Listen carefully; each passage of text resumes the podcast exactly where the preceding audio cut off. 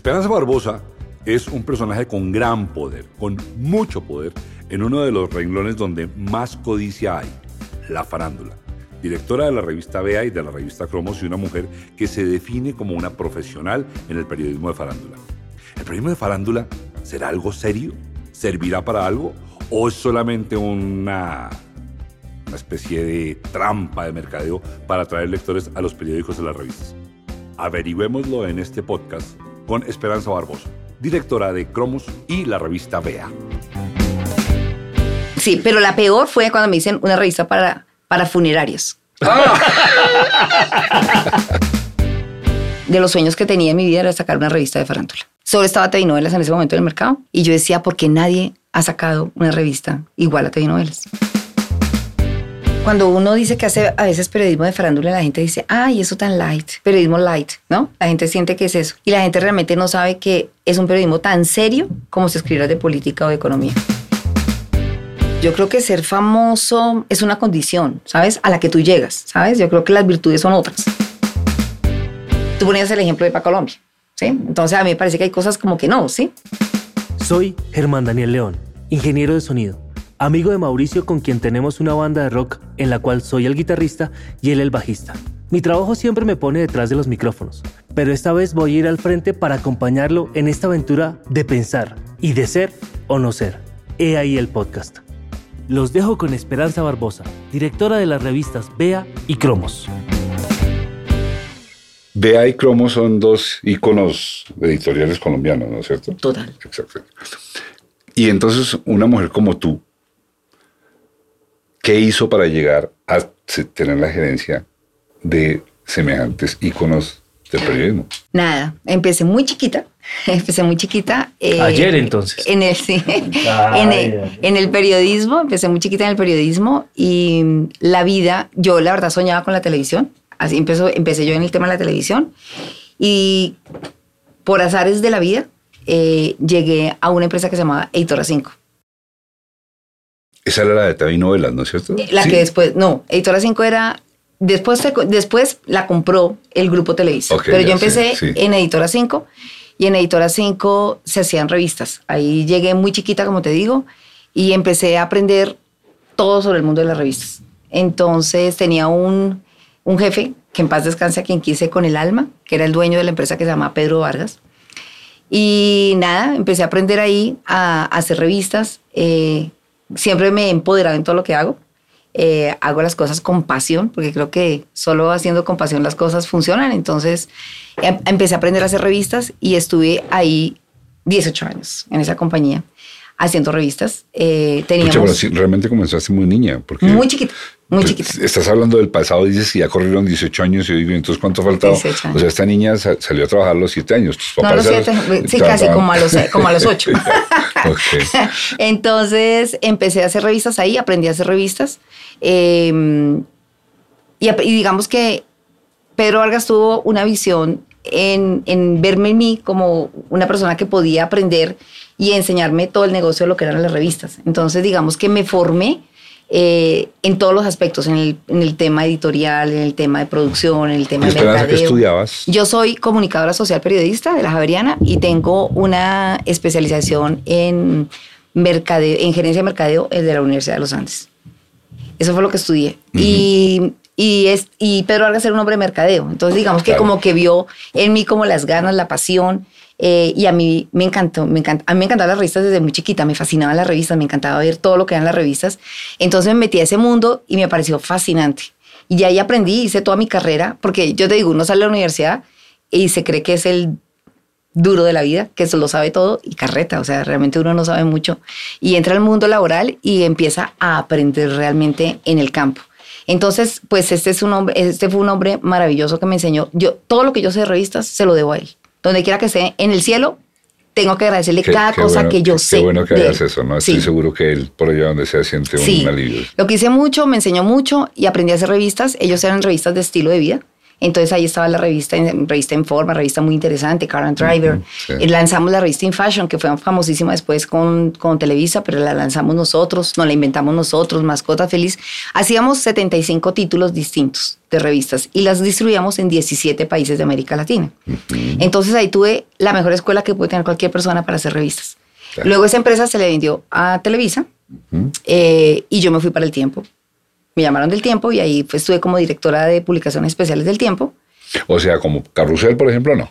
Primero empecé con publicaciones especiales del tiempo y era básicamente sacar unas revistas que circulaban con el periódico. Ok, ya. Yo me tenía que inventar los títulos para que circularan con el periódico, eran gratuitas. Entonces, pero hice, Mm. hacía entre, entre especiales de periódico y especiales de revistas, sacaba en un mes que tiene 30 días 44 productos que me inventaba. Bueno, ¿Pero a qué horas?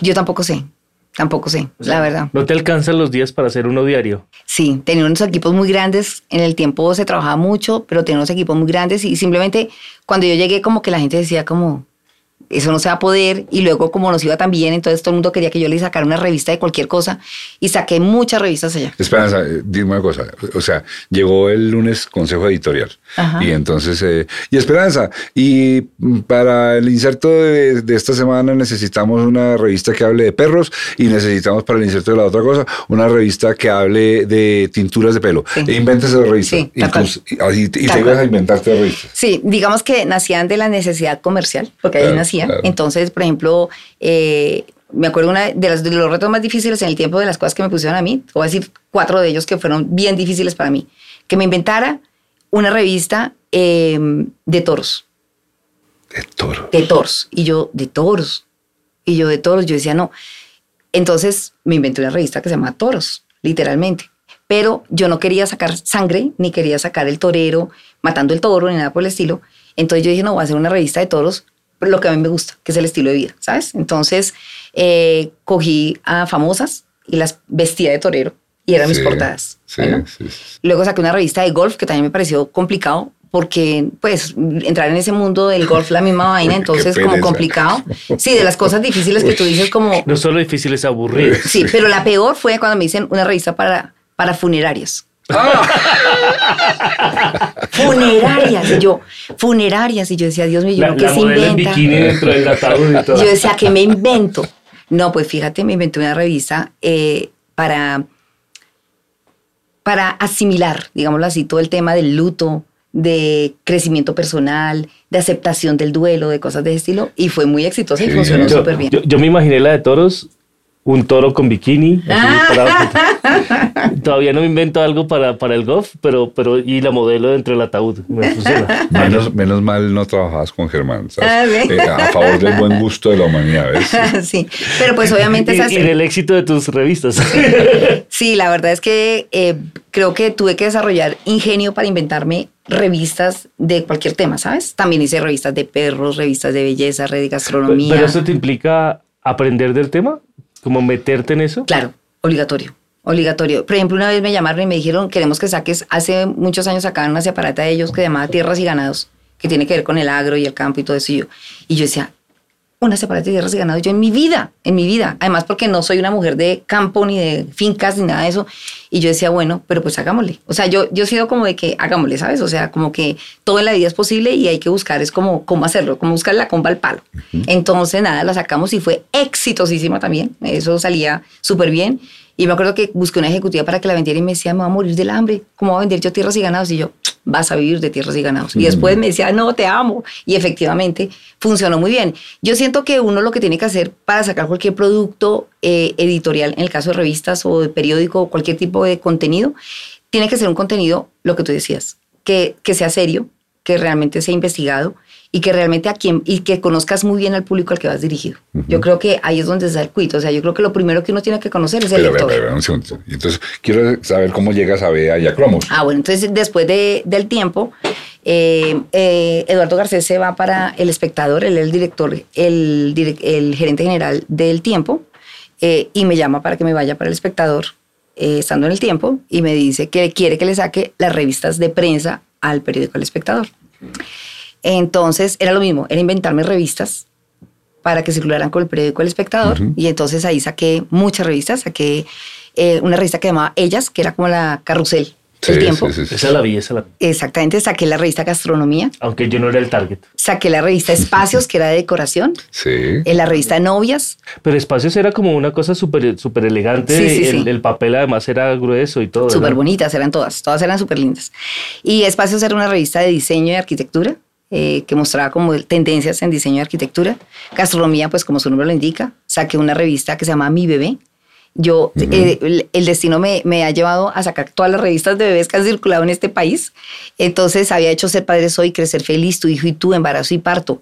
en el tiempo lancé ABC del Bebé y aquí lancé Mi Bebé. Bueno, entonces digamos que he hecho creo que todas las revistas de bebés en este país las he hecho.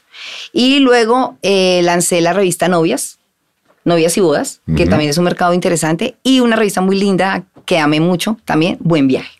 Sí. Bueno, pero después vino un día el tema de Bea. Entonces me llamaron a decirme que querían que lanzáramos un producto masivo.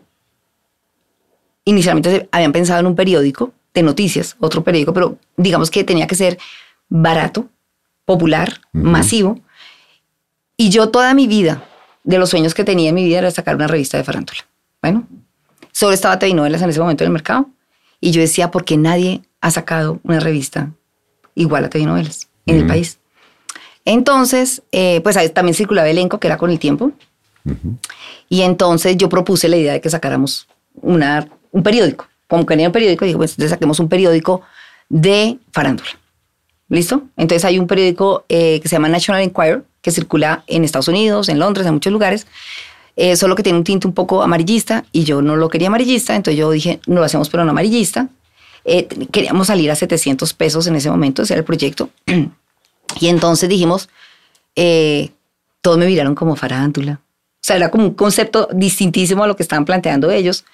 Pero pues dijeron, bueno, miremoslo. Entonces, eh, yo había hecho una revista en Editora 5 que se llamaba Mía. Ujú. Mía era una revista para mujeres, para la mujer todera, Mm. que somos todas las mujeres, bueno, eh, que no tienen tiempo de nada y que, pero que quieren enterarse de cositas y capsulitas corticas y chiquitas. Sí. Entonces, sacamos esa revista en ese momento en un papel que no era ni esmaltado ni era periódico. Entonces, a mí se me ocurrió que ese era el papel perfecto para este proyecto BEA, porque no, era, no iba a ser tan costoso, podíamos salir a 700 Sí. pesos, ya lo habíamos probado y funcionaba perfecto.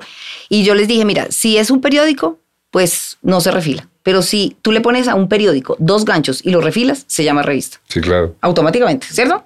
Entonces yo dije, pues si no se puede, Perdón. Dime. Por brutalidad, ¿qué es refilar? refilar es cortar, cortar. Ah, ok, ok. ok. ¿Se acuerda que los periódicos de todas maneras son como eh, ásperos en los bordes? Porque Sí, sí, no sí. les ponen Y tanto a veces cuidado. tienen como- Eso. Lo que Exacto. hacen es que los alisan, entonces se Ah, vuelve revista. y ella revista. Y ya revista. Y si le pones dos ganchos, ¿no? Le pones dos ganchos y ya es revista. Le quita los dos ganchos si es un periódico. Porque Sí, claro, claro, periódico claro. ¿Estamos de acuerdo? Sí, sí. ¿Estamos de sí, acuerdo? sí. Es eso. Entonces es- cotizamos los el periódico y el semisatinado que yo les dije, les gustó el semisatinado.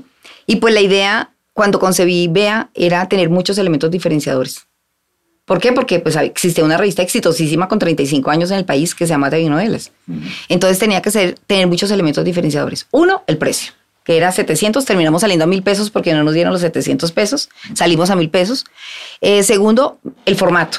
A mí toda la vida no me preguntes por qué, me encantan las revistas grandes. Bueno, seguramente las veía en Europa y me parecían divinas esas revistas grandes y yo decía, cómo se ven de hermoso, la fotografía, todo.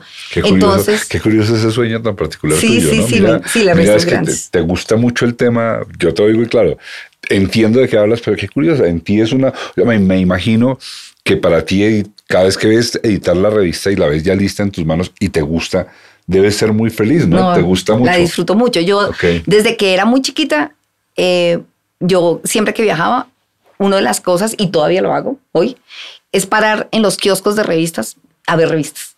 Me encanta, o sea, me encanta. Y me compro revistas. O sea, aparte de mi equipaje siempre es comprar revistas. Yo en el aeropuerto, en los kioscos, pero yo Y- nunca llego sin revistas a Colombia. ¿Y todavía se hacen muchas revistas en el mundo? Muchas todavía, increíblemente. Más que Y periódicos, gracias a dirías tú? Dios. Sí, yo, yo creo que más que periódicos. Y, y, y sabes que eh, todo el mundo se pregunta eso que tú me estás diciendo. Y todavía esas revistas, y en serio no van, van a desaparecer. Yo llevo más de 20 años escuchando que las revistas van a morir y que el papel va a morir. Seguramente los periódicos sí, porque la noticia cada vez es más, Más- obsoleta, más con, mayor, con mayor rapidez. Pero la revista tiene una bondad y es que eh, a las mujeres sobre todo nos encanta ¿no? Y además, ¿qué vamos a hacer? ¿Qué vamos a hacer? Poderlas tocar, poderlas ver, Sí, poderlas sí, palpar, ¿sabes? ¿Y qué vamos a hacer cuando vayamos a una cita médica o, a la Ah, peluquería además. a esperar? Se necesita una revista. No, además que es que no es lo mismo ver, por, por decirte algo, si tú tienes moda, no es lo mismo ver la moda, por ejemplo, en una revista que verla en el celular Sí, o, en un- o en una tablet, ¿sabes? O en el computador. El- en cuanto a las recetas, las recetas de cocina, y te lo digo que soy mujer, ama de casa, o sea, uno como que la receta eh, aquí no funciona No, igual pues. que con la revista o con el libro, ¿sabes? O sea, para uno es más fácil estar siguiendo la receta así que, que siguiéndola en un, en un aparato electrónico. Además, es menos complicado que se ensucie la revista que se ensucie el iPad con un. No, y además tú te vas para la playa o para la piscina y es más rico coger una revista y dejarla en la, sí. en la mochila o dejarla en el bolso mientras te vas otra vez y vuelves y la coges que estar con el celular que se te mojó, que el sol, que no es lo mismo, ¿sabes? Y no lo mismo leer ahí. No se disfruta igual. Seguramente una noticia sí la puedes leer rápidamente en un celular o en una tablet, pero una revista se disfruta. Es que es, que es tocarla, es, es rico, ¿sabes? Leerla, poderla palpar, es chévere. Como es de, como es de, a mí como me gusta ver a alguien apasionado por cualquier cosa. Sí, no me importa si es por la carpintería, Sí, como sí, este hombre por, la- sí, por- sí. por el sonido. Pero es que, es que, es que te, te apasiona Total, mucho. total. Lo amo, así. De las cosas, yo digo que lo mejor que me ha pasado en la vida y tengo que agradecerle a Dios y a la vida es poder trabajar en lo que yo amo, ¿sabes? Y Bueno. además que me paguen por eso. ¿Te levantas, con ganas, ¿Te levantas con ganas de ir a trabajar? Yo todos los días de mi vida ¿Y trabajas que cinco días, seis días a la semana? trabajo a veces hasta siete días de siete, te quiero decir. Y, y no sé, muchas horas, demasiadas horas. O sea, de- realmente yo nunca en mi vida, te quiero decir, he tenido como el tema de que tengo que tener un horario estricto y exacto, porque además cuando tú trabajas en periodismo y trabajas en revistas, y más ahora en BEA, eh, es muy complicado como tener un horario porque tienes eventos, tienes el, el día, el día a día, tienes viajes, tienes una cantidad de cosas donde tú no puedes decir, no, es que yo trabajo hasta tal hora y de aquí para allá apago el celular. No, no hay posibilidad, ¿sabes? Es- o sea, si quieres estar actualizado y quieres estar en lo que estás, definitivamente tienes que estar como disponible, como los médicos, ¿sabes? Espérense, pero yo quiero que llegues a Cromos porque en Cromos, cuando llegues a Cromos, te tengo una sorpresa. Y entonces estás en BEA. Ah, bueno, te sigo en BEA, entonces, bueno, es que ustedes me preguntan, entonces yo me voy saliendo. Pero bueno, en BEA entonces te conté, entonces lanzamos BEA y la lanzamos con varios elementos diferenciadores. El precio, el tamaño, por eso voy en el cuento del tamaño, que me- el tamaño grande, eh, y obviamente con un, con un elemento importante y era que fuera una revista respetuosa con el lector y respetuosa con las celebridades. Porque no queríamos eh, ser una revista amarillista.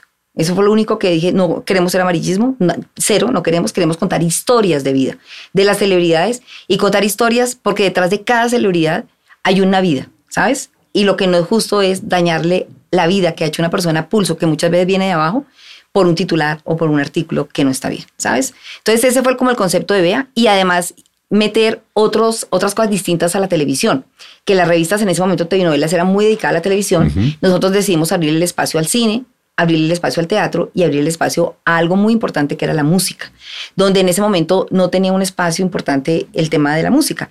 Entonces le abrimos el espacio a la música y eso de verdad fue maravilloso porque además Colombia es un país musical, produce artistas todos los días y ahora sí que es cierto. Pero además, artistas que han trascendido el nombre de Colombia en el exterior de una manera impresionante. Es más, nosotros como Colombia somos más famosos en Colombia, aparte de las cosas malas, por los artistas y la música. Entonces, digamos que por ese motivo nos metimos en el tema de la música. Y nada, nació Bea el 3 de mayo del año eh, 2000, eh, estamos en el, en, mil- del 2002, hace exactamente hace, 20 años. 20 años. no, 10 años, perdón, 2012. Ok. 2012, el 3 de mayo del 2012 lanzó yo la revista Bea. Y nosotros sacamos 100 mil ejemplares al punto de venta ese día. Se agotaron en cuatro horas, agotados. Yo tuve la fiesta en la noche y no habían ejemplares ya. Y fue lo mejor que nos ha pasado en la vida. Y de ahí para allá empezamos a subir, a subir, a subir los ejemplares. Y eso fue una locura. La verdad, era una ¿Y, locura y porque cuántos hacen ahora? estamos en 330 mil ejemplares cada edición. Y siempre se agota. Sí, digamos que hay personajes que venden más que otros, por supuesto. Nosotros tenemos como un porcentaje de evolución más o menos del 10%, que es considerado normal. Eh, pero, pero, pero hay personajes que la rompen, o sea, se vende el 100% y hay otros que, que de pronto no venden tanto, pero digamos ¿Y- que y eso hace el venta es balance. por la portada Por la o por portada. algo interior? La portada. La portada. O sea, yo, el, el- yo ayer justamente que estaba cerrando una revista, yo decía, si la gente nos viera lo que nos matamos escogiendo la portada, Claro. titulando la portada, nadie se imagina todo lo que gastamos de tiempo en Debe eso. ser. Porque obviamente eso es lo que ve el punto de venta y eso es lo que atrapa al lector. O sea, la portada es lo que atrapa al lector. Y así nació Bea, nació quincenal. nacimos hace 10 años y, y te puedo decir que es mi mayor orgullo en mi vida profesional. ¿Y Te lo desde, digo. y desde el 2002 han parado en algún momento? Jamás, ni siquiera en pandemia. Ni siquiera en pandemia paramos. Ahora les cuento toda la historia de la pandemia porque fue bastante bonita también, de cómo no dejar morir un título en Pero plena bueno, pandemia. necesito llegar a Cromos. Ah, bueno, entonces, ¿cómo no llegué la a dejó Cromos? llegar, Hace dos años y medio, la compañía me, me pidió eh, que, que, que tomara Cromos eh, para volverla como a, a reactivar porque estaba un poco caída la revista. Entonces, que la reactivara y me la entregaron hace dos años y medio. Y ¿Cuántos años lleva Cromos en el? Solamente 105 ¿Todo, cierto? años. 105 años. ¿105? Cumplimos el año pasado 105 Ah, años. Ahí voy, mi papá, Este año cumplimos 106. mi papá trabajó en Cromos. ¡Ay, qué nota! Y no sabía que tú eras la gerente y te voy a pedir... Directora. Directora, perdón. Directora. eh, y te voy a pedir que me ayudes con una cosa. Dime. Mi papá, eh, cuando estuvo en Cromos, Sí. hizo cosas estupendas. Eh, eh, ¿Era y- director y, también? y- y hacía, no, no, periodista. Y hacía crónicas muy interesantes. Ajá. En, esa- en aquella época incluso hay unas crónicas que son muy famosas en el archivo de Cromos, escritas por Gonzalo Arango sobre el viaje que hizo con mi papá en un buque de guerra. ¡Wow! Y mi papá escribió para Cromos en aquella época una historia del fútbol en el mundo. Ajá. Y, y yo quiero recuperar esa historia, entonces lo que tengo que averiguar es más o menos en qué año debió Sí. ser. Y te digo, y tenemos, voy, y tenemos voy y la ese- busco. Sí, total. Allá ok. tenemos todo el archivo. Contamos con un archivo maravilloso, no solo de las ediciones, sino fotográfico. Es un archivo, yo diría que los, de- los más completos del país, con toda la historia de Colombia, ¿sabes? Pues el año pasado, bueno, entonces hace dos años y medio me dijeron que tomara cromos. Eh, tomé cromos eh, y solamente me cayó encima el COVID. Bueno, o sea, me la entregan en diciembre. Yo le hago unos toques eh, a la revista, toques literalmente, como para mejorarle un poco la estética y un poquito, sí, la estética, básicamente fue lo que yo hice. Y luego en marzo la lanzo con todo y llega el COVID. Mm. Cierran Colombia y cierran el mundo entero. Y no sé cómo logré sacar la revista adelante y la tengo hace dos años y medio. Esa es la historia con Cromos. Y, y- y- y- ciertamente te voy a confesar, como de 15 días para acá, me, me he encontrado con que he hecho links que me han llevado a cromos. Ah, yo, ok. eh, yo aquí en Colombia solamente leo El Espectador y punto. Hay cambio hoy en día, no más. Uy, ¿Y no les vean ni Cromos? No, segundo. Pero entonces, cuando estoy leyendo El Espectador, generalmente me remiten a Bea o a Cromos. Entonces, Ah, ahí sí. entro, ¿me entiendes? Hacen links. Y eh, eh, me, de 15 días para acá me llama la atención que he terminado leyendo Cromos varias veces. Bien. No sé si sea coincidencia o sea tu trabajo. Bueno, pero entonces ven, Per- perdón, ¿tú, eh, de ¿tu hijo y tú también lo hiciste tú? Sí. Mire, es- ¿le puedo contar una historia rápida? Por favor. Una vez, Esa revista, sí, tal cual. una vez íbamos por Unicentro y yo tenía a mi hija en los hombros, muy chiquita, Ajá. así. Ajá. ¿Es tu hija? Sí, y me Ay. dice, me dice un señor, esa niña está deportada. Y yo, pero ¿por qué la va a sacar del país si es colombiana? No, hay que deportarla. Y la llevaron y le tomaron esa foto porque salió la. Ah, muy y bien. esa es sí. Mariana. Esa es Mariana, sí. Sí, sí, sí. ¿Tu hijo y tú? Esa era Editora 5. Ah, sí, sí, sí. Divina. Es que en Editora 5 tenían, tenía, eh, vuelvo y retomo el nombre de Pedro Vargas, tenía una, una política que me parece genial y es que él decía, yo, nosotros nos autocompetimos antes de que nos compitan. Entonces Claro. por eso tenía Crecer Feliz, Ser Padres Hoy, Tu Hijo y Tú Claro. y Embarazo y Parto. O sea, cuatro revistas del mismo nicho compitiéndose entre ellas, de la misma empresa editorial, calcúlale. Ese cuento de que nosotros nos autocompetimos me hizo cortar un, de un chiste fantástico que casi nunca un- tienen la oportunidad de contar y es, Qué miedo. no es de la vida real, es de la vida real. Yo fui ¿Es un chiste o es una historia? Es una historia muy chistosa, Ah, de bueno. esas que usted nunca será capaz de contar. Nunca seré capaz de contar. Eh, y yo era auxiliar de vuelo de, de Braniff, una, una compañía aérea, y esto fue una compañera mía que tenía una- un amigo que le tenía mucho miedo a montar en avión porque le, le daba mucho miedo que en el avión fuera una bomba y que estallara. Entonces un día la amiga le dijo, oiga, ¿cuáles cree usted que son las probabilidades de que alguien lleve una bomba en un avión? Sí, de acuerdo. Muy bajas, ¿no? De acuerdo. Entonces, ella le dice, lleve usted la bomba y acaba con las probabilidades. Buenísimo. Eso, eso es lo de ponerse Sí, la autocompetencia, ¿no es cierto? Mira, yo, yo, yo tengo mucha curiosidad de hablar contigo sobre el tema de la farándula. El fenómeno de la farándula es un fenómeno que, que- de- al cual pertenezco, es el mundillo al que yo pertenezco. Eh, tengo un agradecimiento infinito con personas como María Cristina Guerrero, cuando era directora de elenco, con Claudia Beltrán, cuando era directora de Telrevista. con Omaira Ríos, cuando era directora de una de las personas que fueron fantásticas conmigo y que ayudaron muchísimo a que yo construyera el nombre que tengo. Me ayudaron mucho en eso. Inclusive hubo un momento en que eh, una, una, ella directora de elenco, Ángela San Martín, se llamaba ella, eh, eh, le tuve que pedir ayuda para que me hiciera una entrevista sobre, sobre mi hija y yo, porque yo me tuve que pelear mucho a mi hija a los comienzos de, sus, sus, primeros dos años. Eh, la, pelea de la separación, yo la tuve que pelear como gata patas arriba y algún día le pedí entrevísteme acerca de cómo soy yo papá, para por si acaso cualquier cosa yo tengo como llevar esto a un juzgado. Entonces mire la cantidad de favores y de cosas que yo le debo a los periodistas de farándula. Eh, sin embargo, yo también soy periodista, yo comunicador social y creciente periodista, y he sido periodista. Y, tengo un, dilema grande con el periodismo de farándula. Grandísimo, grandísimo. Me, me, genera muchas preguntas. Fíjate con qué favorabilidad arranco. No lo descarto, ni más faltaba, lo encuentro eh, parte del paisaje. Y conozco personas como las que te dije. Todas ellas son mujeres de una gran decencia y fueron muy decentes en, su manejo editorial. Pero ellas, ellas no son las únicas, también hemos, hemos visto cometer infamias en la farándula, ¿no es cierto? Y entonces, ahora que tú estás tan sumergida en eso, quiero que me cuentes, para ti, ya en ese sentido tan profundo como te lo estoy hablando, ¿no? ¿Qué sentido tiene la farándula? ¿Para qué sirve la farándula? ¿Para qué le sirve a alguien leer farándula? Pues mira, cuando, cuando uno dice que hace a veces periodismo de farándula, la gente dice, ay, eso tan light. Periodismo light, ¿no? La gente siente que es eso y la gente realmente no sabe que es un periodismo tan serio como si escribiera de política o de economía. Eh, yo siento que el periodismo de farándula le sirve a la gente para conocer, que fue como enfocamos nosotros a, la revista Vea, para conocer las historias de estas personalidades que hoy son famosos, que hoy, que hoy brillan en el espectáculo o en el teatro o en la música y conocer esas historias de vida de cómo empezaron esas personas. O sea, nadie llegó, nadie llegó siendo famoso. Todos tuvieron un camino, unos más difíciles que otros, pero todos tuvieron que empezar a escalar para poder llegar a ser famoso. Y conocer esas historias me parece que le aporta mucho, por ejemplo, a un lector, le aporta mucho al público, porque uno dice, si esta persona tan famosa llegó allá, yo también puedo hacerlo. o sea, es, es, aspiracional. Totalmente aspiracional. Yo creo que hablar de farándula es permitirle a la gente soñar y, y permitirle sentir que puede lograr un sueño que a veces siente, una vez siente que los sueños son imposibles, una vez dice, no, es que eso es tan difícil, porque no siempre tienes las posibilidades, no siempre, no siempre naces con las posibilidades para poderlo hacer. Y cuando tú conoces estas historias de vida, te das cuenta que sí es posible. Ahora, con mucho esfuerzo, con mucho trabajo, con muchas renuncias, pero sí es posible.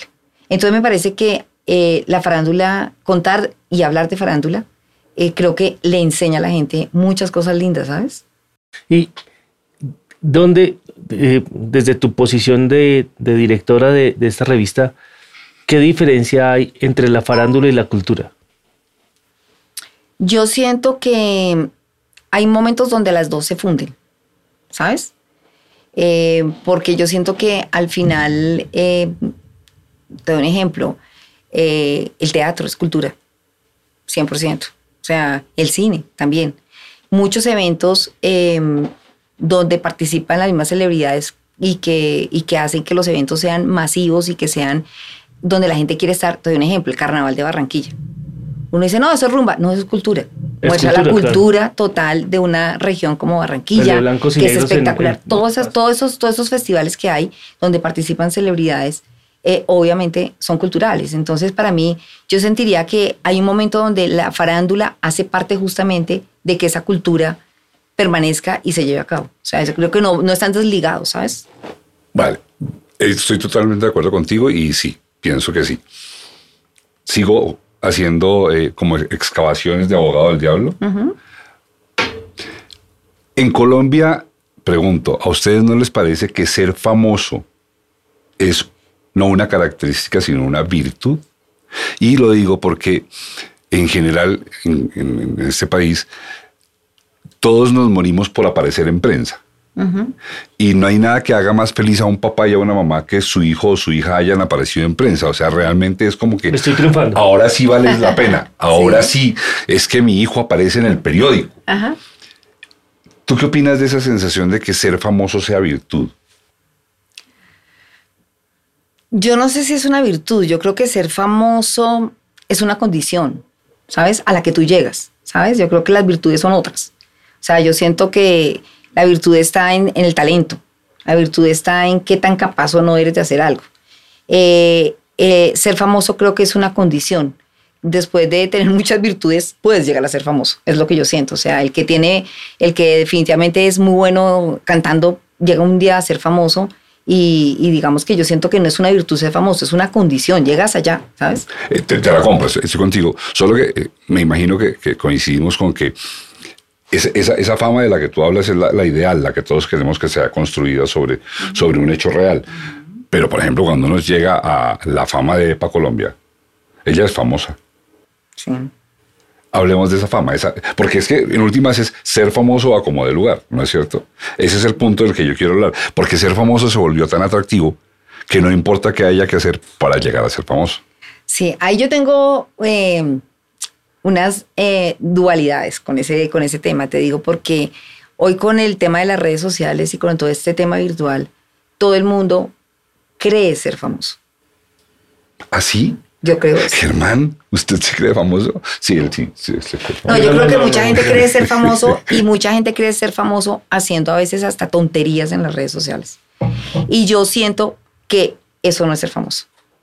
O sea, yo siento que eso no es ser famoso. Eso es tener una vitrina, porque tienes unos medios eh, electrónicos que te funcionan. Pero para mí, como revista de farándula, eso no es ser famoso.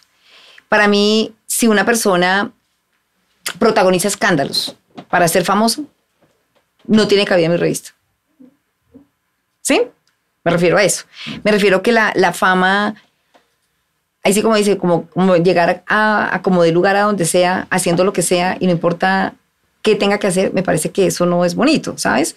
Me parece que, que, no puedes comparar, no, se pueden poner los famosos ni darles la, la, misma, la misma connotación a un famoso que por escándalos eh, tiene prensa o por escándalos tiene, tiene fama, que a una persona que ha trabajado, que se ha esmerado, que tiene talento y que es igualmente famoso, ¿sabes? O sea, me parece que uno no los puede poner al mismo nivel, ¿sabes? Por eso nosotros, más que famosos, hablamos de celebridades, ¿sabes? Por ese motivo también, ¿no? Porque es más celebridad aquel que ha hecho todo este trabajo y todo este esfuerzo para llegar allá. ¿Y dónde está la línea? Cuando, ¿Quién decide que alguien llegó ahí por, por talento y por trabajo y no por un golpe de suerte como cantar una canción frente al celular?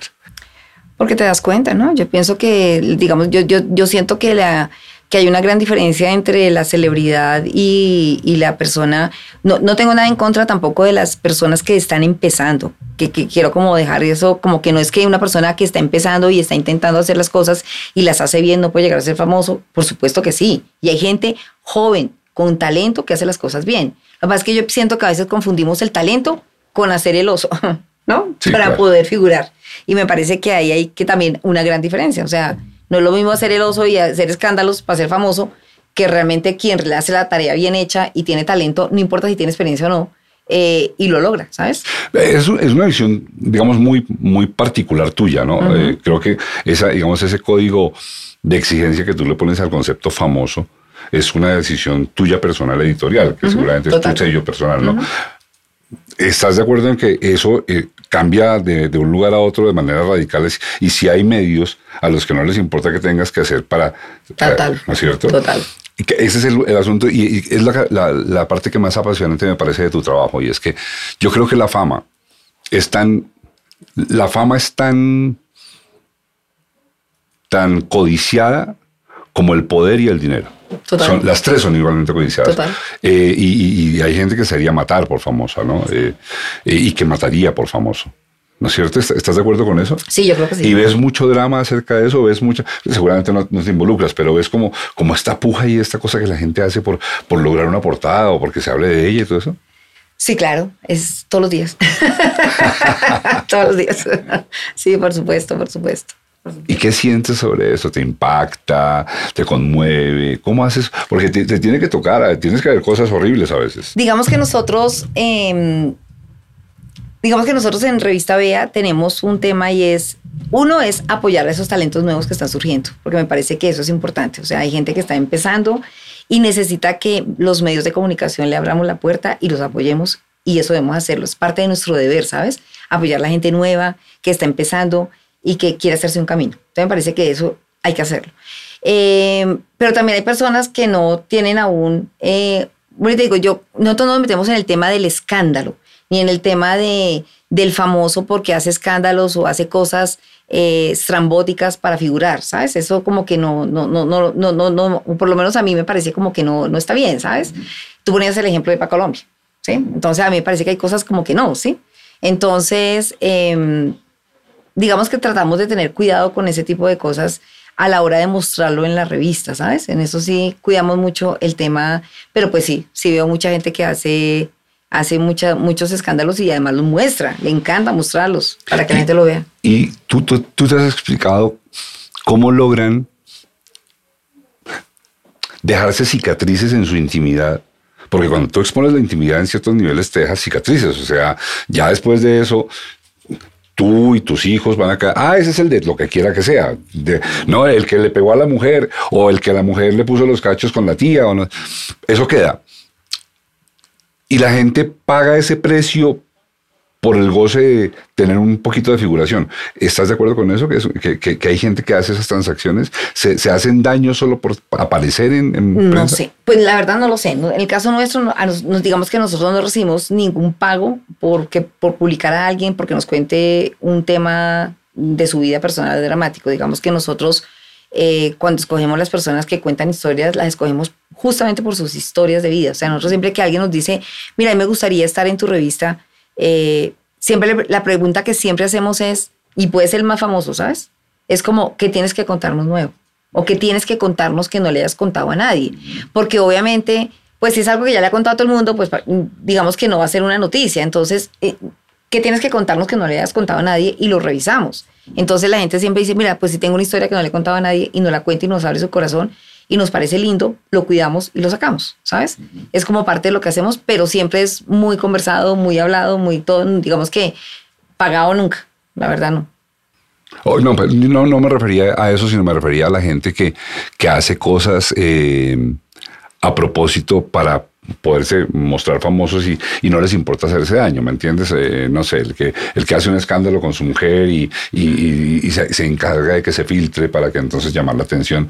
Y pues sí, llaman la atención, logran la noticia, pero pues el escándalo con su mujer y toda esa historia en algún lugar queda como una cicatriz, a eso me refería. Sí, seguramente, seguramente le, queda la cicatriz a ellos en, en, en, su familia o en sus cosas personales, seguramente. Digamos que nosotros lo que no hacemos, dependiendo de lo que veamos, es sacar todo y te digo, por más escandaloso que sea, digamos que, no, eso que tú estás diciendo, eh, yo, a mí me han llegado a preguntar cosas como, mira lo que están sacando, no sé qué, ta, que, que es escandalosísimo. Y yo a veces digo, no, eso no va, no va, no va porque, por lo mismo concepto que te estoy diciendo de que no somos amarillismo, ¿sabes?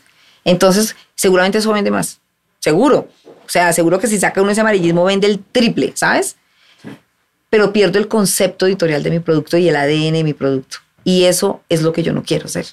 Y no lo quiero hacer porque yo siento que hoy, 10 años después de haber lanzado Bea y haber manejado ese contenido respetuoso, siento que hoy recibimos los frutos de eso con el lector y con las celebridades. Entonces creo que es bueno no caer en eso, ¿sabes? Porque al final cuando tú caes en el amarillismo pasa eso que tú estás diciendo. Que entonces te cuenta una historia de esas y si tú le metes ese amarillismo de pronto terminas haciéndole daño a esa persona porque empiezas a escarbar y escarbar y escarbar y terminas haciéndole daño a esa persona y termina quedando una herida fuerte. Y de pronto esa herida puede dañar familias enteras, puede dañar relaciones, puede dañarle su vida, su trabajo que lo ha hecho a pulso. Entonces, por eso es que no soy amiga de este tipo de cosas, ¿sabes? Te, te, voy a hacer una pregunta que es un poco un juego de esos de ética de, los, de, los, de las facultades de filosofía. Si a ti te hubiera llegado el cassette de Luli Bosa con Beto Pérez, ¿qué habrías hecho? Si me hubiera llegado, no lo hubiera sacado. Me encanta esa respuesta no lo hubiera sacado. ¿Sabes que es uno de los hechos, de los hechos? Yo no soy amigo de la Olivosa, no, no, no particularmente, pues nos conocemos, eso luego no viene por una razón afectiva. Es de, las, de los crímenes más, más aleves, más, más viciosos que yo haya visto en este país y pasar impunemente y que a nadie le importó. Creo que a esta señora algo le demandaron, no sé, pero nunca, y la señora siguió tranquila, eh, oronda y muy maja, eh, y parecía que a nadie le importó el daño que le hicieron a esta mujer. Total. Mira, a nosotros nos llegan cosas así, como eso, como todo eso que tú me estás preguntando, tú lo sacarías. Y te quiero decir que yo digo no. Y es más, hoy con las redes sociales nos llegan cosas que sacan todos los medios. Y a mí me dicen, sacamos esto y yo, no va. Y no va, no va. Pero es que es, alguien de farándula. Pues sí, pero no. O sea, lo quiere sacar el mundo entero, sáquelo el mundo entero. Pero hay cosas donde nosotros no nos vamos a meter, ¿sabes? Y lo tenemos clarísimo. Lo puede sacar todo el mundo. Y, oye, ¿cómo no lo sacaron? Pues no, no lo sacamos. ¿Sabes? O buscamos otra óptica para verlo, pero no el tema del escándalo. A veces te llegan a ti las cosas de los golpes que tú dices, que le cascó y no sé qué, que en un ascensor. No, digamos que tratamos de no hacer eso. La verdad es que nos cuidamos mucho. Si tú miras las redes nuestras, en verdad no encuentras cosas de ese estilo porque no, no nos gusta. la, farándula es un producto de, de alto consumo, ¿sí? Altísimo. Es un buen negocio. Sí. Okay. Por lo cual, eh, ya, no sé por qué yo no volví a ver noticieros, pero hubo una época en la que la sección de farándula era más larga que el noticiero. ¿Todavía sigue pasando? No, ya no. Ya no es tan larga, pero sí todos los noticieros tienen sección de farándula porque a la gente le interesa, le gusta. De hecho, yo te digo, Vea Hoy es la revista número uno de farándula del país, sigue, sigue siendo y espero que siga siendo por muchos años más, pero porque a la gente le encanta la farándula, porque le gusta la farándula, porque le gusta saber la vida de los famosos, saber cómo viven, qué hacen, dónde están, cómo crecen, eso les encanta. Les gusta, por supuesto. Y hoy dijiste una cosa que, sabes, yo no la había visto así, los confieso. Eh, yo creo que una, una, una revista de farándula, por trivial que parezca, eh, que tenga buen gusto y que, y que encamine lo que tú dices, las vidas de estos personajes que son celebridades, o porque canta, o porque baila, o porque. Eh, narradas con, con afecto por el espectador, el, por el consumidor, sí tiene que ser aspiracional, tiene que ser bueno. Me hiciste recordar también alguna, algún debate que tuve yo con, con un gran gerente de televisión colombiana que decía que la televisión no, no tenía por qué educar. Y, llegamos al punto en el que yo, yo dije que, yo, creía que inclusive los narradores deportivos deberían tener una responsabilidad social. O sea, el narrador deportivo tiene mucho que decir sin detener el espectáculo, sin pararse a dar clase de nada. Sencillamente, no sé, elogiando, digamos, el, juego justo, elogiando los gestos de gentileza, con la misma pasión que elogian la grosería y todo eso, ¿no es cierto? Sí, a mí, me parece que, que, que tan enseñan que mucha gente coge los dichos de los jugadores de fútbol. Ahorita nomás todo el mundo dice, pero bueno, que es pura frase de, comentarista deportivo argentino. Todo el mundo lo cogió y todo el mundo lo usa ahorita. O sea que sí enseñan algo. Sí. Bueno o malo, pero lo enseñan. Y, la violencia, o sea, mucha de la violencia que sucede en el fútbol es, es, usada por los locutores que no hacen nada para que no pase lo que está pasando en la gradería. Claro. Yo siento que los medios de comunicación tenemos una responsabilidad muy grande en eso, ¿sabes? Con las nuevas generaciones y con todo el mundo. Porque de alguna manera lo que tú dices, te lo creen. Total. O sea, tú no escribes ni haces algo para que la gente diga, ¿y será que es cierto? ¿Será que es mentira? No. Tú estás escribiendo algo y la gente te lo está creyendo. Bueno, entonces tienes que tener una responsabilidad muy grande a la hora de escribir, a la hora de contar cualquier cosa, porque realmente estás dando una información que el lector de cualquier nivel lo está captando. Y habrá unos más capacitados, unos más y unos más preparados que otros, pero si lo que tú digas se lo, eh, tiene que ser clarísimo, ¿sabes? O sea, tiene que ser serio. Tú no puedes estar votando información ni votando temas como loco y, sin ningún tipo de responsabilidad. Yo sí creo que uno como periodista sí tiene la responsabilidad absoluta del contenido que produzca, llámese farándula, política, economía, deportes, lo que sea. Esperanza, ¿qué, qué sabes de los niños famosos? Cuando un niño es muy famoso, ¿qué pasa? Ay, a mí me encantan, me encantan los niños. Nosotros tenemos una sección que se llama eh, Nace una estrella o, nuevas, o, o nuevos talentos. Los niños me encantan, me encantan porque me parece que,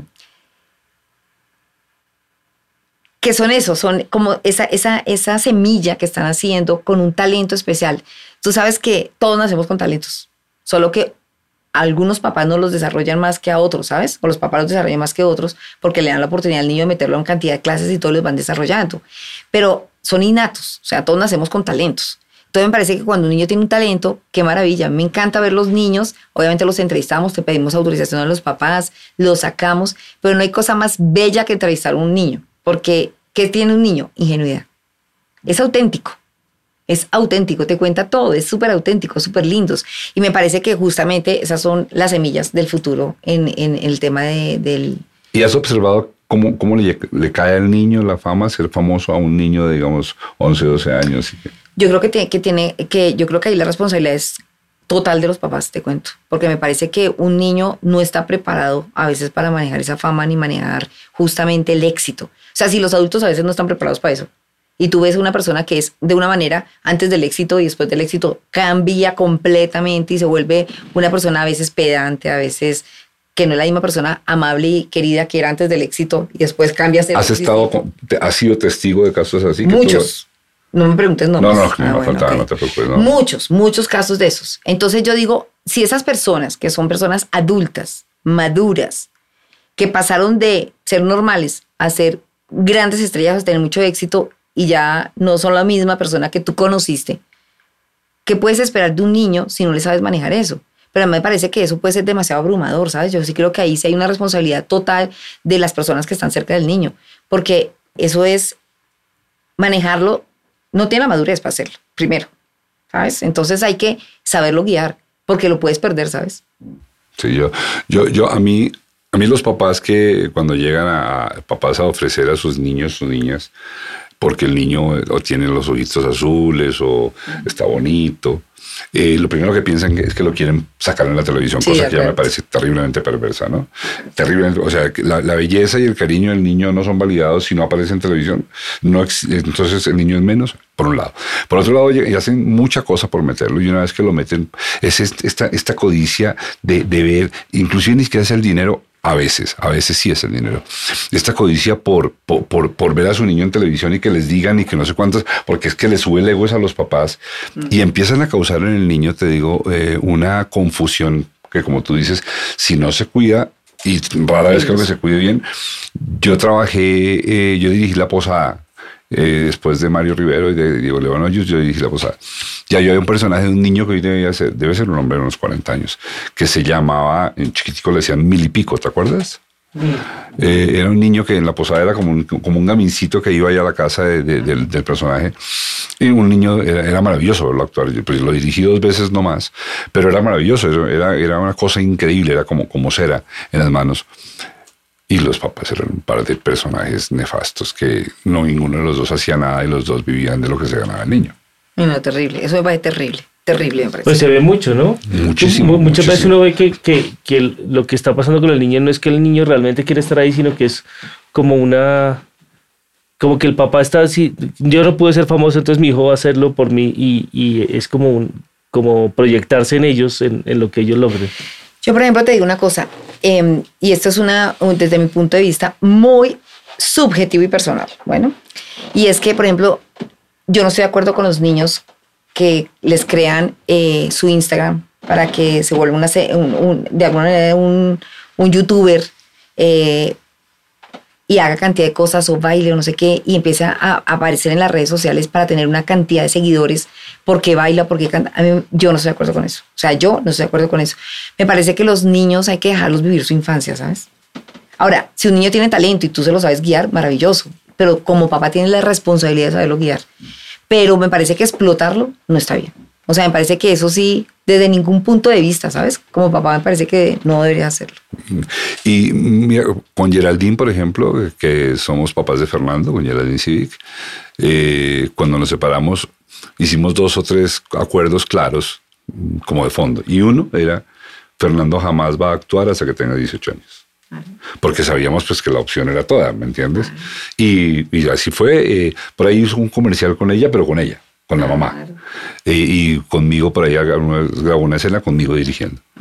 No más, y bueno, además me alegra mucho que a, que a, ninguno de los dos les dio, les apeteció eso, eh, porque es, pues, mi esposa es actriz y todo eso, pero es un mundo muy difícil. Pero tienen todos los, todos los genes del talento. es, un mundo muy difícil. Sí, sí, es difícil, pero yo sí creo que si un papá, porque también, yo también creo pues en ese tema del niño talento y que lo lleves. Ahora, requiere de muchos sacrificios, ¿no? Y de renuncias a muchas cosas de su vida infantil por dedicarte a ese tema, porque los, pues tú que sabes, los horarios de grabación, eh, entonces adiós colegio, adiós las, las, digamos, las relaciones con sus amigos, eh, los juegos, todas las cosas que debe vivir un niño por estar, digamos, en ese mundo del, de la farándula y eso, no debe ser nada fácil. Y te digo, en los sets, cuando, cuando es un niño, por ejemplo, en una historia adulta, eh, no igual en una serie de niños, pero un niño en una historia adulta, una serie, eh, en el set, el set es un, un espacio muy adulto. muy adulto, muy adulto. Y el niño se vuelve invisible porque el niño anda abajo de tu cintura. Y los niños se encuentran expuestos a una cantidad de conversaciones que están descontextualizadas y el chino se va a quedar con una cantidad de ruido, ¿me entiendes? De gente que está diciendo de buena fe cosas porque nadie se está dando cuenta que ahí tienes un niño, ¿me entiendes? Entonces, sí, yo, yo, yo sé que pues es importante trabajar con niños y que hay historias que se deben contar con niños, pero sí creo que ese afán de los padres por la fama de los hijos es, es hacerles un gran daño a los niños. Y aquí me pienso en tu hija. Esa es una, pregunta que, que, que, que, te voy a... ¿Cómo tiene hija famosa? A trenzar. No, fíjese, eso es lo interesante. Esta mujer que trabaja en este medio, digamos, tan eh, superficial, ¿no es cierto? Aparentemente, la moda, aparentemente. la farándula, etc. Sí, claro. Sí, sí. Tienes una hija que ahora me vas a contar lo que ella hace porque es apasionante. Sí. Y a esa persona que me vas a contar, quiero que me cuentes ella cómo compagina su mundo, que ya verán de qué se trata, con el tuyo. Dale. Con el mundo de la mamá. Cuéntanos, cuéntanos. Cuéntanos qué hace, cómo se llama y qué hace. Bueno, mi hija se llama Natalia. Eh, y es la niña más, pero te voy a contar ahora una historia. Es la más pila del mundo. Mi niña tiene 26 años. Bueno. Siempre va a ser tu niña, pero siempre va a ser mi bebé. Bueno, siempre va a ser mi bebé. Además es bella, bella, bella.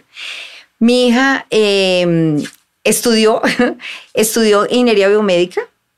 Eh, yo, yo le estaba contando ingeniería biomédica. Biomédica. Hizo la titulación con electrónica eh, y ahora está haciendo un doctorado en la Universidad de Cornell en Ingeniería Química y Biomolecular. O sea, parecidísimo a lo que yo hago. Imagínese esto. Mamá, ¿y qué, en qué es lo que estás tan preocupada? Mira lo que es la vida. Eh, ella está tratando de solucionar el mundo. sí, ella está, ella está dándole soluciones a la vida. Sin embargo, sabes que ella me, ella me dice, mamá, me encanta lo que tú haces, admiro lo que haces, te admiro a ti. Ella vive orgullosa de mí, de lo que yo he hecho, ¿sabes? Eh, y yo, por supuesto, pues soy la mamá más orgullosa del mundo de tener semejante hija con semejante talento. Pero ríete, te voy a contar una historia hablando de niños. Eh, y es que mi hija, cuando era pequeña, siempre tuvo talento artístico, mucho talento artístico. Y ella estuvo en Missy, por ejemplo. Hizo parte del, del elenco de Missy cuando era pequeña.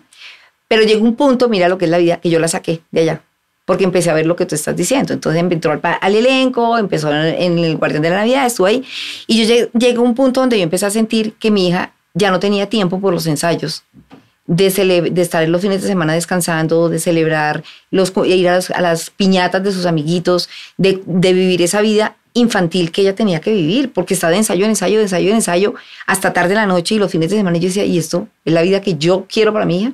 Y tenía todo el talento, ¿ok? Entonces, como le gusta el tema artístico, entonces... Se volvió ingeniero de química. La metí a clases de piano, no, estuve en piano y ballet. Se salió de allá, yo la saqué de allá porque era demasiado absorbente, ¿sabes?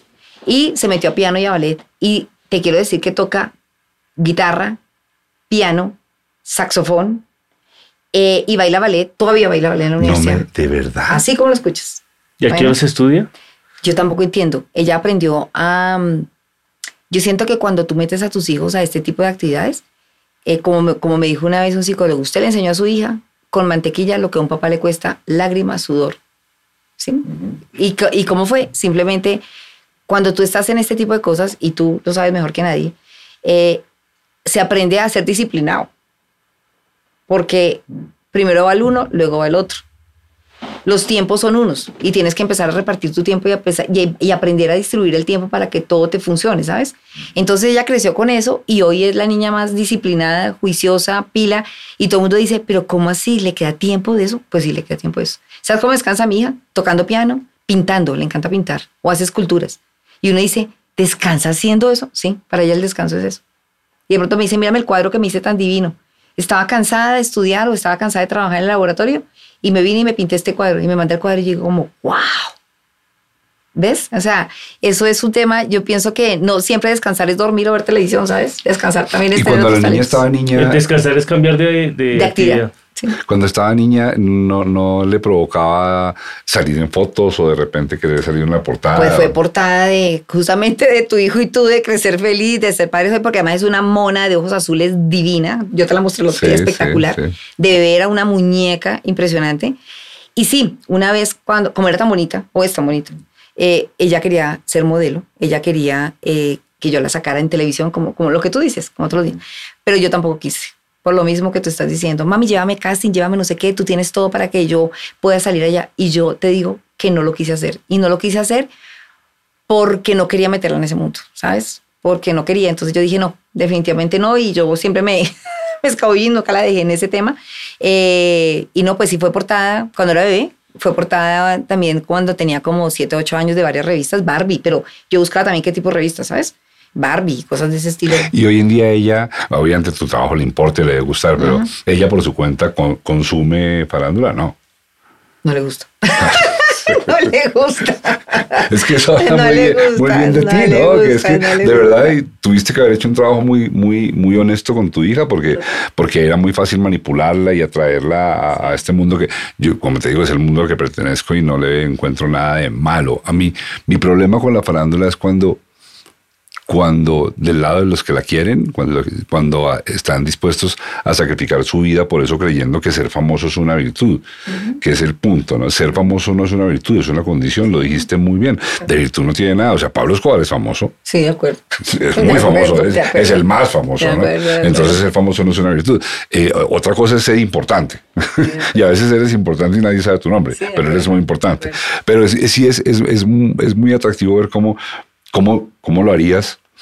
Eh, que tu hijita no se... Porque, porque es un mundo muy atractivo, ¿no? Es el mundo de la belleza, de la fama, del autógrafo, de la foto. Total, y yo la llevaba a todas las cosas, y la llevaba a conciertos, la llevaba a las fiestas de Bea, y la llevaba a todas las cosas, y ella se divertía, le gustaba. Y en, y en ese momento le encantaban, obviamente, las celebridades, se tomaba foto con ellas, eh, todo eso le encantaba, ¿sabes?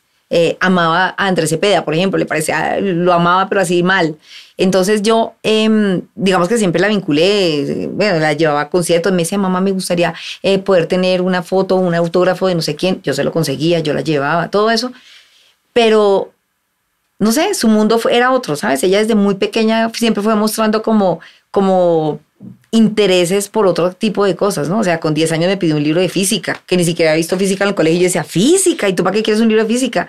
Entonces yo decía, yo decía, Dios mío, ¿yo física dónde lo voy a conseguir? Entonces yo en la feria del libro buscando un libro de física para una niña de 10 años que estaba viendo hasta ahora matemáticas, yo decía, y siempre, digamos que lo que yo siempre hice y creo que es el deber de uno como papá es buscarle la posibilidad de lo que tu hijo quiere. No importa si es la física o si es el canto, ¿sabes? Pero yo creo que uno como papá tiene la obligación de darle la oportunidad y buscar la oportunidad y llevarlo de la mano a que cumpla ese sueño, ¿sabes? Entonces yo me iba y, buscaba quién me podía a- aconsejar un libro de física para una niña de 10 años que pudiera entenderlo, ¿sabes? Pero si le gustaba eso, ¿por qué no se lo iba a buscar, ¿sabes? Entonces me buscaba caminar toda la feria hasta que encontraba, y siempre encontré a alguien que me decía, mira, este es el libro perfecto para una niña que tiene interés en física, con 10 años y que no sabe de física, para que se lo lea. Y se lo compraba. ¿Tú crees en la fama? Yo creo en la fama. ¿Crees en la fama como qué? ¿Para qué sirve la fama? Creo en la fama, creo que... em, creo en la fama, pero creo que a veces lo tiene todo de bueno y lo tiene todo de malo. ¿Sabes? Me parece que la fama sí llega, la fama la consiguen muchas personas, eh, y te vuelves famoso y te vuelves eh, tendencia y te vuelves eh, celebridad y, y digamos es el reconocimiento que tiene la gente a tu trabajo, a tu persona o a, o a lo que has hecho, ¿sabes? Eh, pero siento que eh, a veces la fama lo tiene todo de bueno y todo de malo. Sobre todo de malo cuando no la sabes manejar. Y creo que ahí es donde mucha gente cae, cae y tú conoces muchas historias y más en este medio de muchas personas que justamente llegan a esta fama y al no saberla manejar a veces, como digo yo, suben como palma y caen como guama, ¿sabes?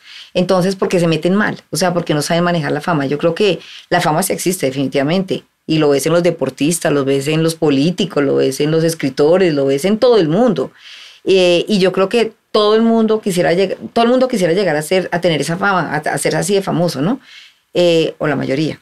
Yo creo que no, no todo el mundo. Eso te iba a preguntar si estábamos seguros de que todo el mundo, porque yo también creo que a todos en general nos gusta, pero hay gente que sí yo conozco que verdad no, le- no le gusta. Sí, sí, sí, Sí. Por ejemplo, mi hija jamás le, pues, no le gustaría. Ella siempre, por ejemplo, mi hija que está en el mundo científico, pues yo creo que la fama es lo que menos le importaría en la vida, ¿sabes? Por ejemplo, yo sí siento que, pero a mí me parece que está bien la fama. Creo que sí, creo en la fama, por supuesto la veo todos los días. En este mundo de la farándula se ve todos los días. Eh, pero creo que el quid de la fama está en saberla manejar, ¿sabes? Yo sí creo que ese es un mundo peligroso, un estado peligroso. Un estado peligroso. ¿Mm? Sí, yo, yo creo contigo. Yo también he visto muchas transformaciones inmediatas, ¿no? Una persona que en el día uno era eh, un aspirante actor y en el día tres, cuando ya le ponen un vestuario, se volvía un tirano con los de maquillaje y con los de vestuario. Por eso ahorita me hizo, re- me hizo reír eh, Yesenia que dijo, véala, la, la, la niña que lanzaron ahora, eh, tómense fotos con ella porque cuando sea famosa ya no les va a tomar la foto con usted. Y lo digo porque en verdad sí pasa eso, ¿no?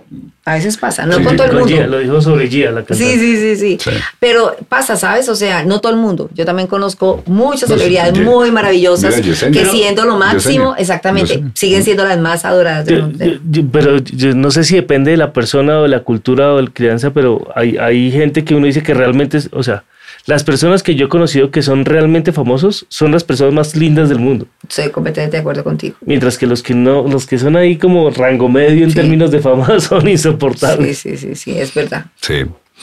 Mm, y con, con, el- con la farándula y con los medios digitales y con los medios de papel, y tú tienes una revista que se imprime en papel de todas maneras, ¿no? Veas que se imprime en papel.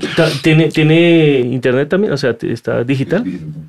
Tengo redes sociales, tengo web, tengo app. O sea, quien no quiere el impreso, los chicos jóvenes que no les gusta el papel, Ah, Mauricio. eh, exactamente así, pollos como Mauricio, eh, tenemos la versión app. Entonces tú la puedes leer por la app. Ok. La puedes leer por la app y nos compra mucha gente a nivel internacional, sobre todo mucho colombiano que está fuera del país y que quiere estar eh, informado sobre la farándula, eh, nos compra la app. ¿Y tú, tú sientes y quieres y, y- y- y qué tan seguro estás de que en el caso de las revistas el papel no se acaba? El papel, o sea, editarlas en papel, quiero decir. Bueno, yo como te decía hace un rato, eh, llevo más de 20 años escuchando que el papel se va a acabar. Y siento que el papel pertenece hoy a una generación, obviamente no la más joven. O sea, si tú me preguntas mi hija, mi hija es absolutamente digital, ¿sí? Totalmente digital. Entonces siento que hay una generación, desde de, las nuevas generaciones son con chip digital, o sea, no conciben el papel, como que el papel les pica en las manos, o sea, como que no, no, no, no, no, no soportan el papel, entre otras porque sienten que no va con el medio ambiente, entre otras porque sienten muchas cosas y, y no nacieron ni se criaron tocando el papel, ¿sabes? Entonces, pero por eso creo que si hay unas generaciones por encima de los 35, 40 años que todavía aman el papel, pero esta otra generación de 30 para abajo definitivamente es digital. Entonces, por eso sí, el caso nuestro tenemos el- los medios digitales para esas generaciones jóvenes y lo- el medio impreso para una generación mayor. y, y existe, y la compran y funciona. Yo creo que el papel no se acaba. Yo de repente se reduzca su producción en términos editoriales, pero no creo porque, porque siempre será un placer. Yo pienso lo mismo. Siempre será, será un placer de repente un poco más caro, pero será un placer. Sí, eso es verdad, eso es verdad, con el tiempo, pero también siento que van saliendo también posibilidades distintas de, de papeles, ¿no? Por ejemplo, ya en Cali están produciendo un papel de caña de azúcar, por ejemplo. Entonces, eh, de hecho, el espectador se imprime en ese papel, un papel ecológico hecho de caña, de bagazo de caña de azúcar. Entonces, si usted lo ven, es muy blanco, sí, sí, sí, ¿ok? sí, sí. Muy blanco y ya es ecológico. Entonces, es como no- más duro que el papel. Sí, exactamente. más duro, ¿no? Sí. Entonces no lo, digamos que no han hecho todavía el satinado, pero seguramente en cuestión, a la velocidad que va la vida, seguramente en cuestión de nada, es cuestión de que alguien se invente cómo lo hace para que sea más brillantico y seguramente en, en corto tiempo, porque la- el mundo evoluciona muy rápido, seguramente habrá papeles ecológicos donde ya no tendremos este martirio pues del, del tema del papel actual y habrá muchas cosas ecológicas. De hecho, tú ya encuentras eh, donde lo- los desechables pues que tú tenías antes de plástico o de icopor ahora son en, en- en- en temas de cartones ecológicos. Y creo que una de las grandes producciones está haciendo, lo está haciendo Carvajal en Cali con, pa- con papeles de caña de azúcar. Ah, qué buena noticia eso. Una pregunta. ¿Tú crees que las redes sociales son tu competencia? No, cero, mi complemento. ¿No, no te compiten en nada? Cero. Para mí son mi complemento. De hecho, te quiero decir que eh, yo siento que las redes sociales eh, hacen que tú puedas tener un contacto más cercano, más cercano, más rápido, más rápido, no más cercano, sino más rápido con la gente y también más cercano, que la gente responde de una eh, y puedas tener una mayor cobertura, o sea, te vuelves universal con cualquier producto, porque ya no solamente es Colombia el que te ve, te pueden ver del mundo entero fácilmente con las redes sociales o con la web. Entonces, nada, yo amo el mundo digital, me parece que es maravilloso. Nosotros somos fuertísimos en el mundo digital eh, y todo el tiempo estamos mm, con material en, el, porque además es oportuno, porque es de agilidad. Em, pero además te acerca mucho al lector, porque el lector, ese sí que te contesta o ese, o ese, ese, ese seguidor sí que te contesta de inmediato. Le gusta o no le gusta y además se desfoga, ¿no? Tú a veces el lector del impreso tienes que hacerle un focus group a la revista para saber si estás apuntándole bien o mal o no sé qué. Pero yo, por ejemplo, o cuando desde que llegaban las redes sociales y eso, yo subo mi portada los jueves, no los miércoles, nosotros subimos la portada a la, es, mm, vea, la subimos a las 7 y 30 de la noche, todos los miércoles, cada 15 días. Y yo en 10 minutos sé si la portada gustó o no por la cantidad de comentarios y todo lo que dicen. Y yo entro y miro y ahí me gusta, no sé qué, dicen, dicen cosas buenas, dicen cosas malas, bueno, dicen todo lo que quieran. Pero qué bueno para uno como editor saber qué está pasando con el producto, ¿sabes? Entonces me parece que las redes lo que hacen es que te dan retroalimentación a una velocidad increíble. Bueno, claro. Y no siempre tiene que ser buena. Yo pienso que uno también, uno tiene que aprender que justamente crece y evoluciona en la medida que a veces te critican. O sea, el que no sea capaz de admitir la crítica para crecer está mal. Sí. Esperanza, gracias. Qué rica conversación y qué grato haber oído de ti el punto de vista. Me gustó mucho oírtelo. De verdad me gustó mucho porque si te creo, yo leo, vea y sé, sé que lo que dices es verdad y me alegra mucho porque sí creo que todos, eh, particularmente en Colombia, yo sí creo que todos tenemos, todos los que usamos un micrófono o una reproducción masiva de lo que pensamos, sí, sí tenemos que tener en cuenta a quién le hablamos y, en qué país estamos. Y me alegra mucho ahorita hablar así. Total. No, a ti muchas gracias por la invitación. Muchas gracias. Bueno. Aquí bienvenida. Bueno, gracias. Se acabó, Germán. Ahora sí tómate el vino. Reconozco que ha sido un viaje atractivo para mí. Eh, ahora confieso que el periodismo de farándula realmente sí me parece importante. Me parece que no ha sido tratado como tal por los periodistas en general y debo reconocer que me gusta la posición de esperanza. Yo creo que el periodismo de farándula trivial y todo, de todas maneras forma conceptos y genera figuras aspiracionales que son convenientes en el consumo masivo de contenidos. Muchas gracias Esperanza. Esperemos que otros aprendan que el periodismo de farándula no es destruir vidas, meterse en las habitaciones ajenas y acabar con personas con tal de conseguir audiencia. El periodismo de farándula tiene su razón de ser y aunque ciertamente no es necesariamente tan importante como el periodismo científico, realmente cumple su papel y deberíamos considerarlo y respetarlo. Chao, chao. Antes de despedirnos del todo, nos interesa que sepas cuál es el equipo que trabaja en este podcast. En la presentación y dirección está Mauricio Navastalero. En la producción de audio y locución, Germán Daniel León. Producción general, Nicole Prada Leighton. Diseño de logo, Germán Daniel León III. Edición de audio, Isabela Rincón. La música es de Camilo Correal. Realizadores audiovisuales, Wilbaro Valle y Joshua Pérez. Diseño gráfico, Julián Girales. Social media, Daniel Cetina. Community Manager, Mayra Montaño. Postproducción, Ana Moreno y Juan Pablo Vargas. Coordinación de postproducción, Angie Barros Martínez. Gestión digital en YouTube, Fernando Navas Civic. Música por el maestro Camilo Correal. Este es un contenido de Valencia Producciones. Si te gustó este podcast, danos like y suscríbete. Así te enterarás de los siguientes episodios. Y si no te gustó, mándaselo a tus enemigos. Igual nos sirve que nos escuchen. Muchas gracias. Chao. Este podcast se puede ver también en YouTube. Se puede escuchar por Spotify y todas las plataformas de podcast que existen y que lleguen a existir.